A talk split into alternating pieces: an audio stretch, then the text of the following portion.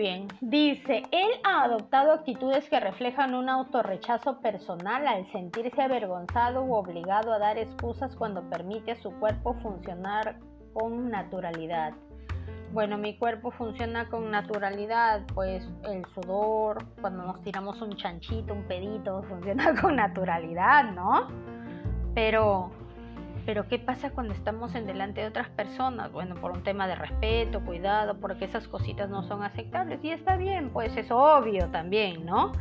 Pero eh, el hecho de que hay otras cosas como ponerse sonrojado, cuando pasamos un chiste, una vergüenza y peor somos blancotes o blancotas o algo, eh, se, nos, se nos genera una especie de anulación del yo esto es mío, es parte de mí, yo tengo que tener cuidado porque tengo que guardar mi naturalidad propiamente mía solo para mí y cuando estén delante de otras personas pues tengo que, que disfrazarme o actuar de otras maneras, ¿no? Bueno, temas de educación, de frente me voy al baño y ahí mi chanchito, mi pedito, o me seco el sudor o mis lagañitas o algo, porque es mío, es mi cuerpo, así funciona, es parte de...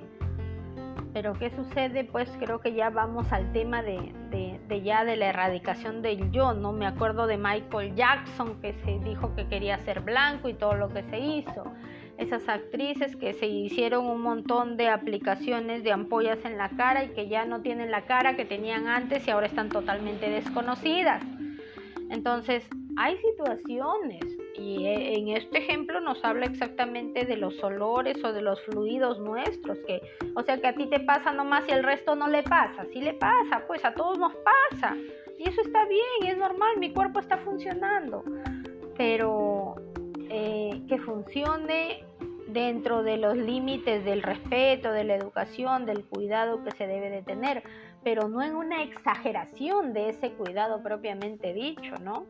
Hay que darnos cuenta de, los grados, de las intensidades, de las magnitudes con, esto que, nos está pasando y que a veces no lo podemos explicar o, o que no nos podemos dar cuenta o creemos que está mal. Creemos que está mal. Por ejemplo, yo quiero tirarme un chanchito porque comí mucho reflujo o algo si yo sé que ya voy a estar en eso, pues me voy al baño un ratito y algo. Pero a veces no lo podemos controlar que nuestro cuerpo ya eructamos.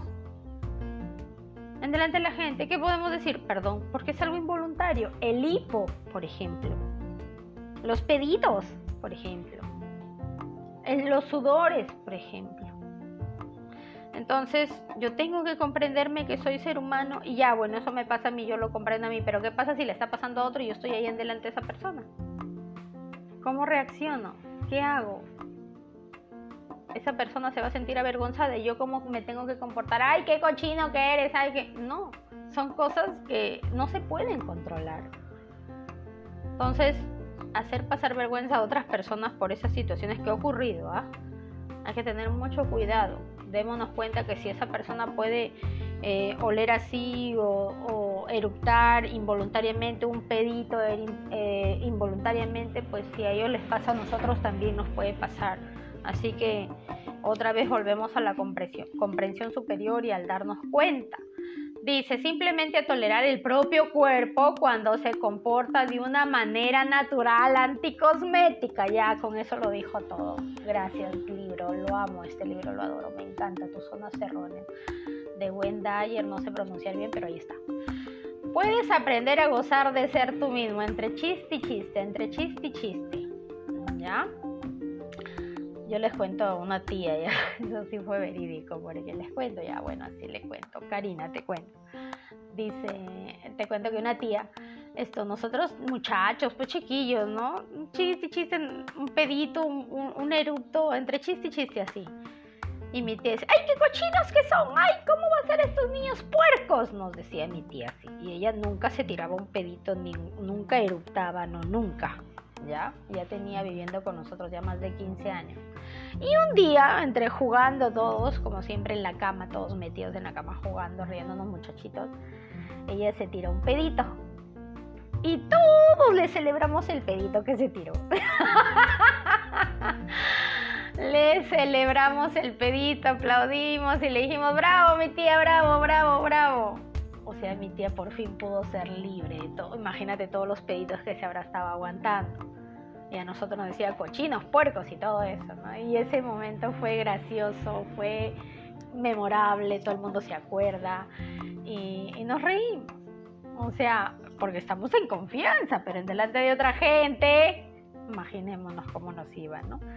O sea, mm, hay que aprender a gozar de nosotros mismos. Bueno, hay, hay cosas que, no, hay sitios en donde no y en donde sí, la confianza y la familiaridad y el chiste, tanta vaina. Pues, o sea, solamente aprendamos a identificar qué somos, cómo somos, cómo estamos y lo que nos pasa a nosotros también le puede pasar a otras personas.